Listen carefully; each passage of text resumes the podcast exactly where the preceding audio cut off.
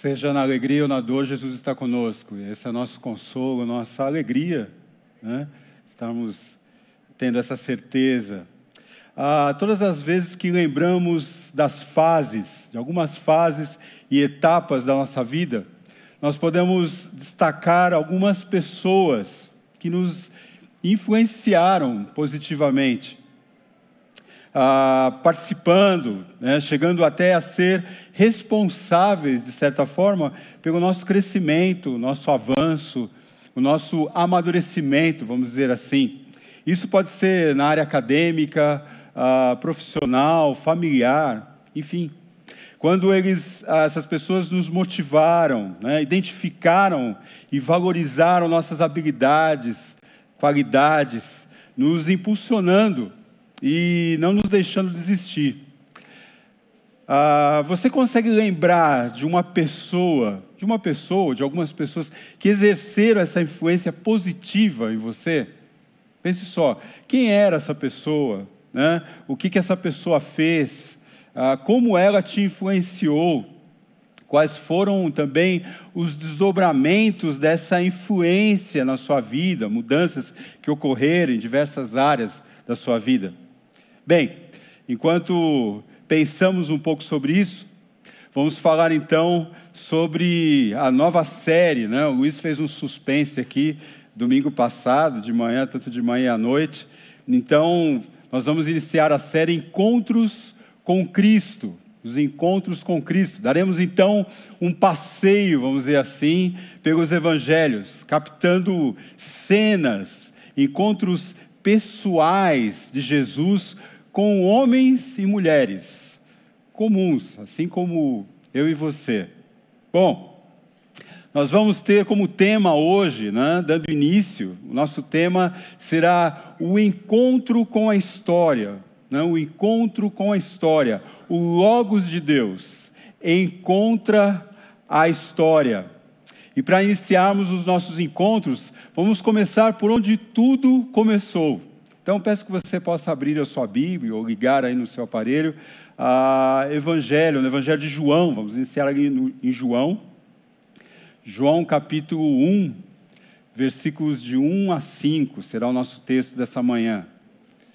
João, Evangelho de João, capítulo 1, versículos de 1 a 5.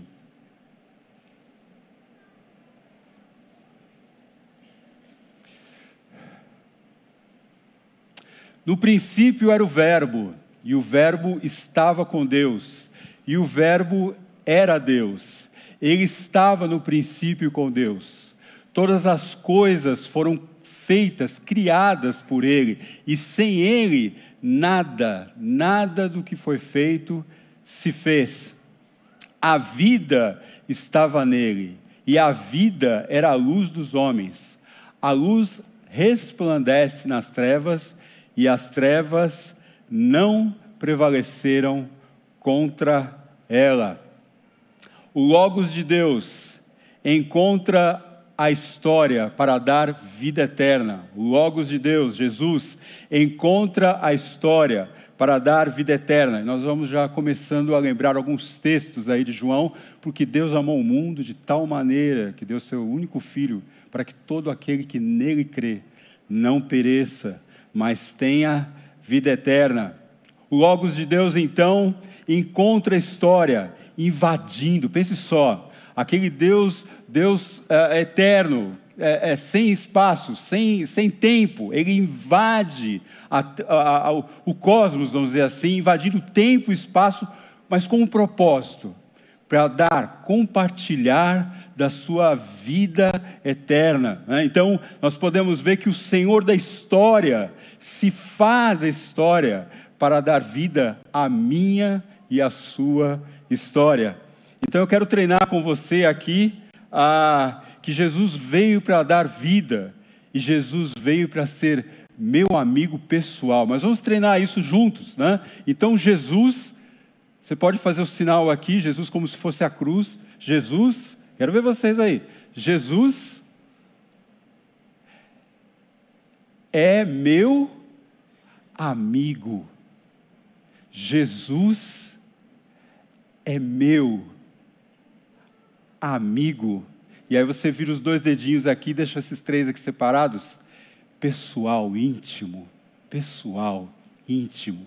Então, de novo, Jesus é meu amigo pessoal, íntimo. É isso, Jesus veio para dar vida, vida eterna e ser Jesus meu amigo pessoal, íntimo, né? E nós vamos ver então duas revelações aí, duas revelações no encontro do Logos com a história. Então, nós vamos ver a primeira, a primeira revelação é sua procedência, sua essência, quem ele é. E o segundo, então, a segunda revelação, o seu propósito, a razão para que ele veio. Vamos iniciar aí pela primeira, né? A primeira revelação desse encontro com a história, sua procedência, quem ele é. Aí fiquei lembrando assim daquela situação assim que eu já passei, né? O rapaz chega na casa do, do pai da moça para pedir ela em namoro e tal. Qual é a primeira coisa que o pai pensa? O pai e a mãe perguntam: o que, que é? Quem é? Quem é esse rapaz aí? De onde ele veio? De que família esse rapaz? Nós conhecemos? Então, João trata aí da, da procedência, quem ele é, né? Uh, então, João faz aí um registro de alguns milagres, né? Na verdade, João seleciona alguns milagres de Jesus que seriam essenciais para que seus leitores pudessem se certificar que Jesus de fato é o Filho de Deus e crendo, crendo tenham vida eterna. Aliás, eu parabenizo o pessoal do louvor, que cada música, cada letra que foi direcionada para esse nosso tema, falando disso, Jesus, o Filho de Deus. Ah, você pode encontrar isso no final do Evangelho de João, ali, capítulo 20, 30 e 31. João então revela ali o seu objetivo de escrever. Né? Ele chama esses milagres de sinais. Sinais, pois eles apontam, ratificam de fato que Jesus é um ungido de Deus, que é o Messias que havia de vir. João, quando escreve, se encontra ali na igreja de Éfeso. Lembra da igreja de Éfeso, ali no Novo Testamento? E anos depois ele está escrevendo, registrando então aqueles sinais, e ele precisa iniciar seu escrito, o seu livro, de uma forma estratégica, né? Ah, ah, de forma que ele precisa abarcar, ele precisa atingir ah, a audiência como um todo, ou seja, ele tinha lá judeus e gregos, né? uma, a gente chama de uma audiência heterogênea, como aqui, por exemplo. Todo pregador da borda, quando vem, nós temos solteiros, casados, viúvas, é, é, jovens, então você tem que falar com todos. Você tem esse grande desafio. E João, para João, não foi diferente. E, bom, eu, eu, preciso escrever, eu preciso relatar esses sinais, mas eu preciso escrever de uma forma que eu possa chamar a atenção tanto de judeus quanto de gregos. Né? Ah, então, ele apresenta Jesus de maneira que pudesse abarcar, abordar esses dois grupos, essa diversidade. É dessa maneira que João apresenta Jesus como o Logos. Como o Logos. No princípio era o Logos.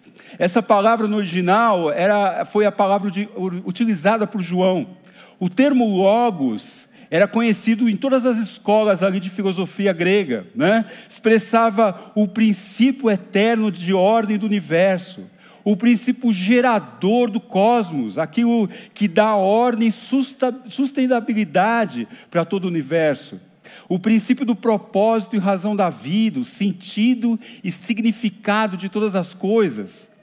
Já para os judeus de cultura grega, né, os chamados helenistas, vocês lembram lá de Atos? Aquela primeira eh, discórdia que houve ali entre as viúvas, né? Viúvas eh, eh, eram aquelas viúvas, eram judias, mas elas tinham, eram judias de cultura grega, a gente chamava de helenistas. Esse, esse grupo, né?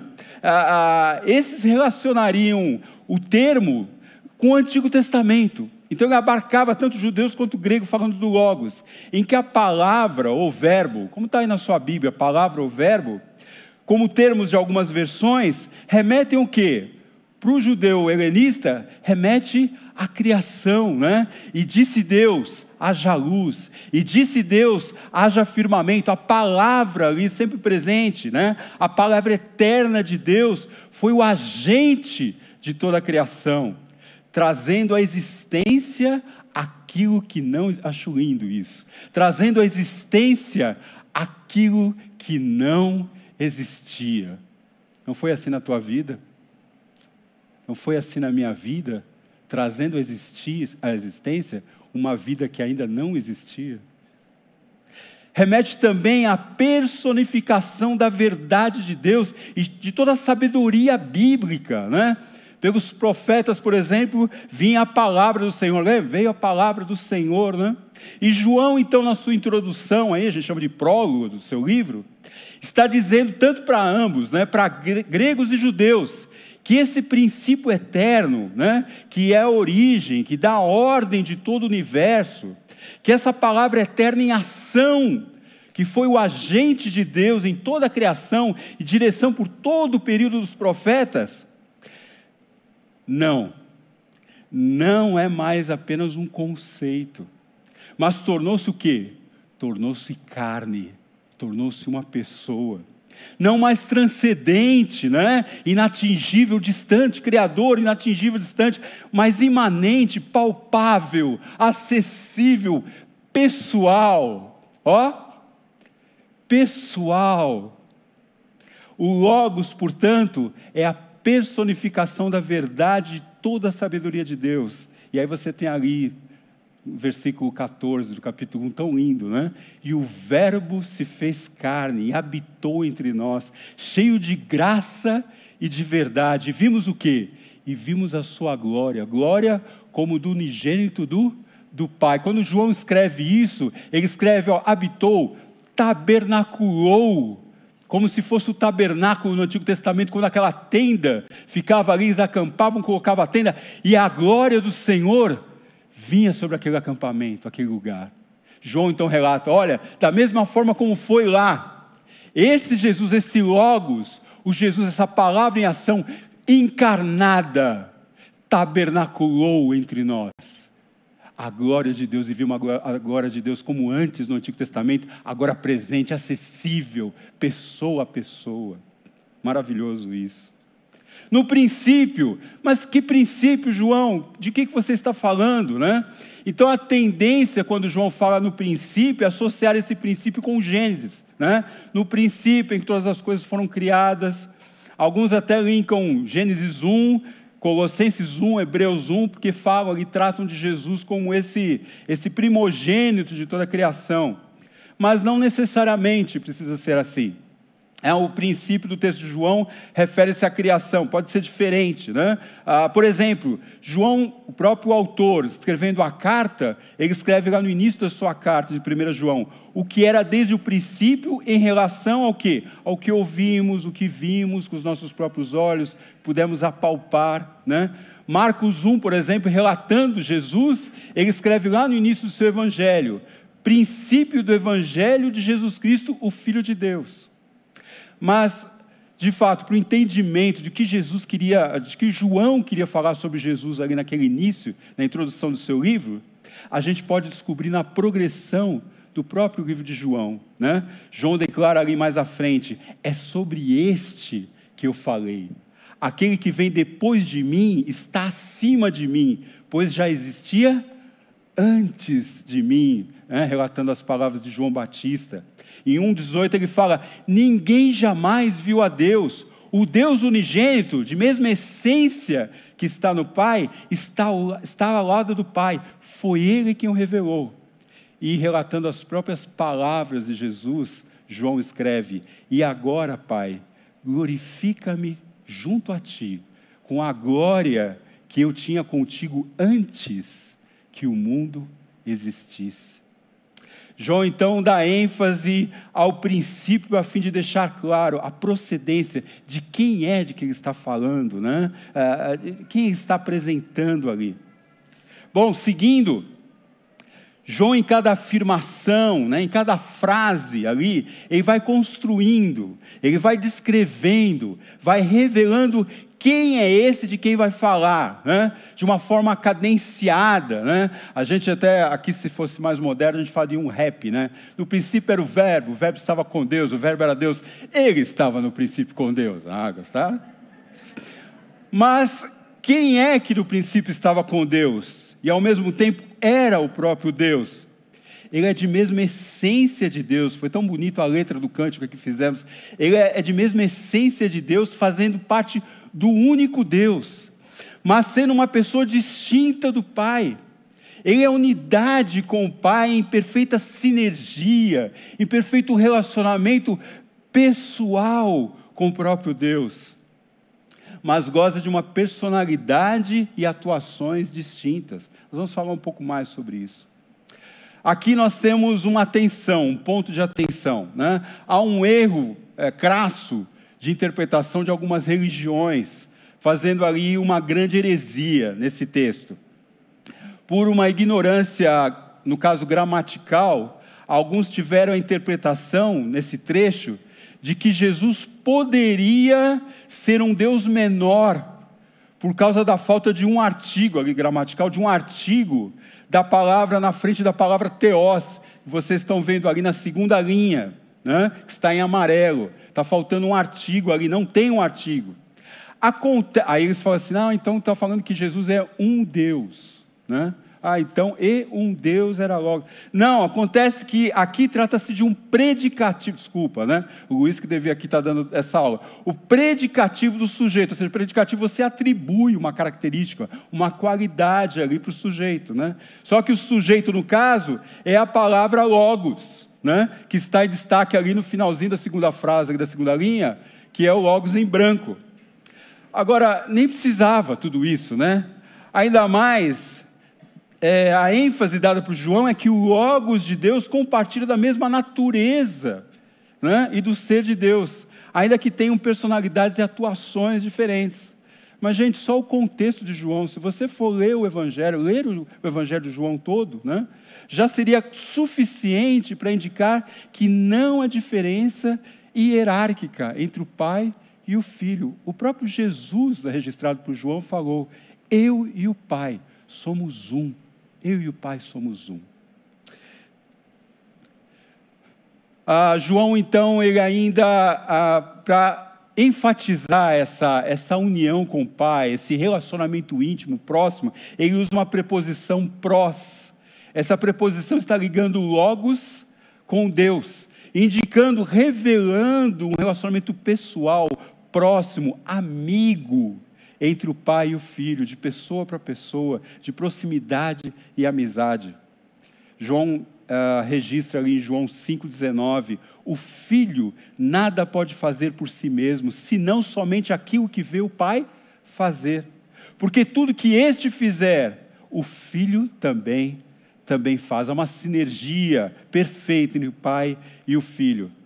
Bom, estamos falando que o Logos de Deus encontra a história, invadindo o tempo e espaço com um propósito, para dar, compartilhar da sua vida eterna. Né? Falamos que o Senhor da história se faz a história para dar vida à minha e à sua história. Então, Ele é meu amigo pessoal, pessoal, íntimo. Né? Ah, seu propósito, vamos ao segundo ponto então. Mas havia um propósito, havia um objetivo específico, né? Em um primeiro momento, João apresenta Jesus, o Logos de Deus, juntamente com o Pai. Jesus estava ali com o Pai, se relacionando diretamente com ele. Agora é interessante que já no segundo momento ali você pode correr nos primeiros versículos ali do capítulo 1, você vai ver que no segundo momento João declara Jesus agora que estava no mundo, versículo 10, um pouquinho adiante. Jesus agora estava no mundo e se fez carne e habitou entre nós. O Logos então encontra a história, invade a história.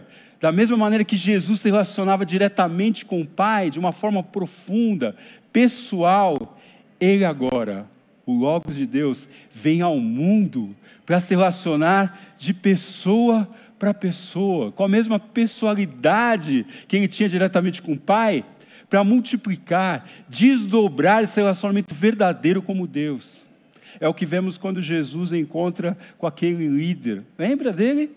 Aquele líder religioso e declara face a face, pessoalmente com ele: Nicodemos, ninguém pode ver o reino de Deus se não nascer de novo, nascer do alto. O que nasce da carne, Nicodemos, é carne. O que nasce do espírito, Nicodemos, é espírito.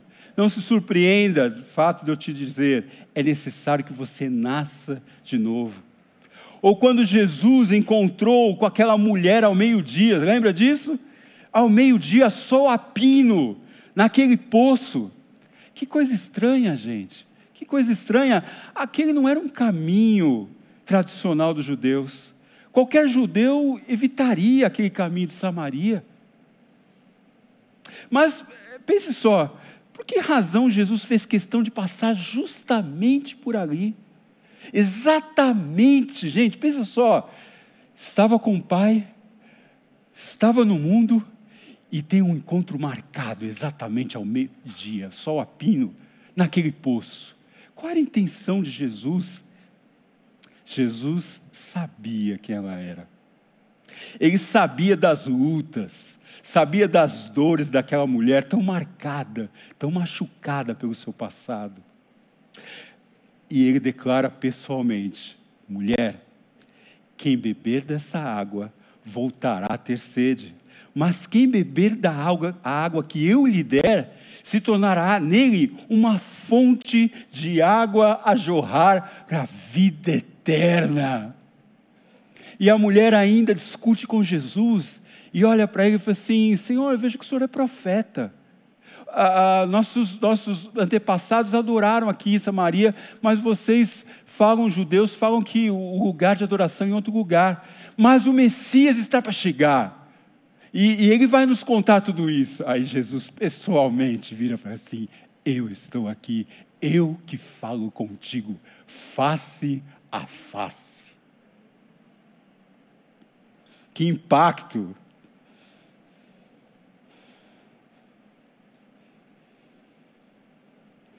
Havia um propósito, ele veio para dar vida aos homens. Imagine só, João, depois ali de anos, de todo aquele relacionamento pessoal com Jesus, e João foi o discípulo mais íntimo, mais pessoal de Jesus, que encostava no peito do Mestre.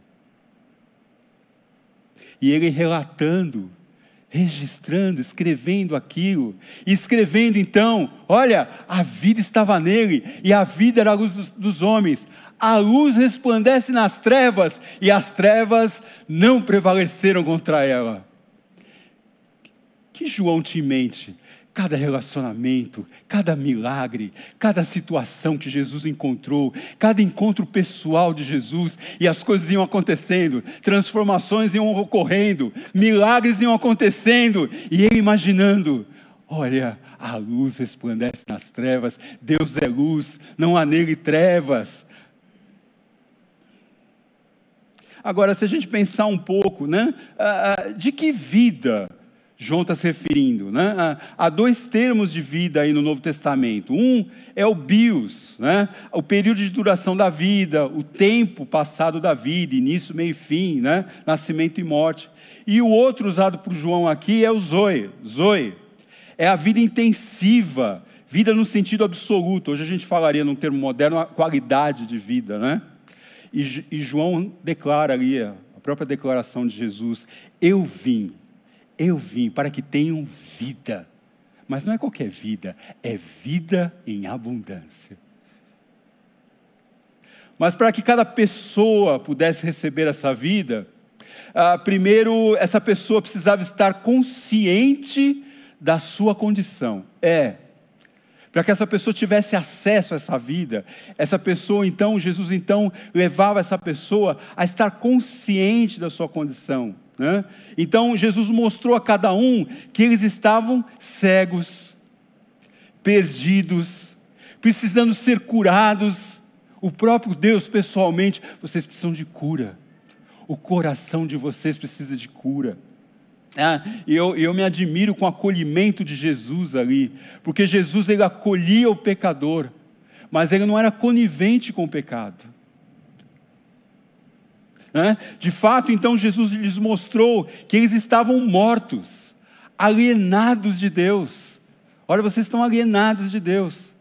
E ele então tinha um propósito, pois Deus enviou o seu Filho ao mundo, não para que julgasse o mundo. Então, Jesus não veio para julgar o mundo, mas para que o mundo fosse salvo por ele. Eu sou a luz do mundo, disse Jesus. Eu sou a luz do mundo. Quem me seguir jamais andará em trevas, mas terá a luz da vida. Por isso que nós vamos iniciar, estamos iniciando essa série Encontros com Cristo, partindo do início. O Logos de Deus encontra a história, invade a história, tempo e espaço, para nos dar vida, vida eterna, e ser o nosso amigo mais íntimo e pessoal. Ah, como desafio para nós essa manhã, nós falamos na introdução sobre ah, pessoas que nos influenciaram, pessoas que exerceram essa influência positiva na nossa vida. Né? De alguma maneira, na nossa história ocorreram né, fatos assim. Jesus, como Logos de Deus, veio ao mundo para um relacionamento pessoal, íntimo conosco, de amigo, multiplicando, desdobrando o relacionamento que ele tinha com o Pai, exclusivo com o Pai, sendo canal para que pudéssemos ter o mesmo relacionamento verdadeiro com o Pai. Né? Lembra? Aquele que faz existir aquilo que não existia na nossa vida. Mas para isso, ele nos influenciou. Para isso, Jesus, ele saiu da presença direta do Pai e veio ao mundo se relacionar conosco, homens e mulheres, jovens, adolescentes, crianças, como eu e como você. Né? Ele nos influenciou, nos limpou com a sua, com a sua palavra sendo a palavra encarnada transmitindo graça e verdade. Imagine só, Jesus então, a palavra, a palavra ativa em ação de Deus, da criação, de todo o Antigo Testamento de sabedoria, ele então é a palavra encarnada, transmitindo graça e verdade. O primeiro desafio para nós, quando eu olho para esse texto, é imitarmos a Cristo. Imitarmos a Cristo. Como? multiplicando, desdobrando esse relacionamento íntimo que temos com Ele. E com a família, né? como família, como família igreja, como pessoas que ainda não, precisamos desdobrar isso com pessoas que ainda não conhecem a Cristo, não têm esse acesso, né? Não tem esse acesso a, a, a, essa vida de Jesus, né? não conhece verdadeiramente, estão ainda alienados. E a gente fala de alienação, a gente fala de alienação de educação, a gente fala de alienação de comida, a gente fala de alienação de tanta coisa hoje na nossa vida moderna. Mas a principal a gente está devendo. Qual que é? As pessoas estão cegas, as pessoas estão doentes, as pessoas estão perdidas. Por quê? Porque não tem a vida eterna de Deus nelas. E nós é que somos as pessoas que são um canal para isso.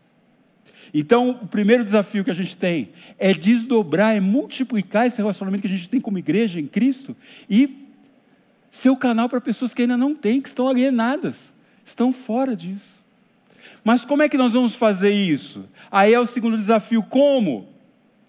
Usando a mesma estratégia que Jesus nos seus encontros e relacionamentos.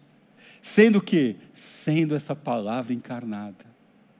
Sendo essa palavra encarnada, compartilhando dessa palavra para que outros possam ter vida em seu nome. Quando eu começar a viver, a viver essa palavra, a, a, a me nutrir dessa palavra, eu começo então a jorrar dela, não é o Espírito Santo ali, jorrar a vida eterna. E as pessoas que estão ao meu redor vão começar a beber dessa palavra, dessa vida eterna graça e verdade, assim como Jesus fazia.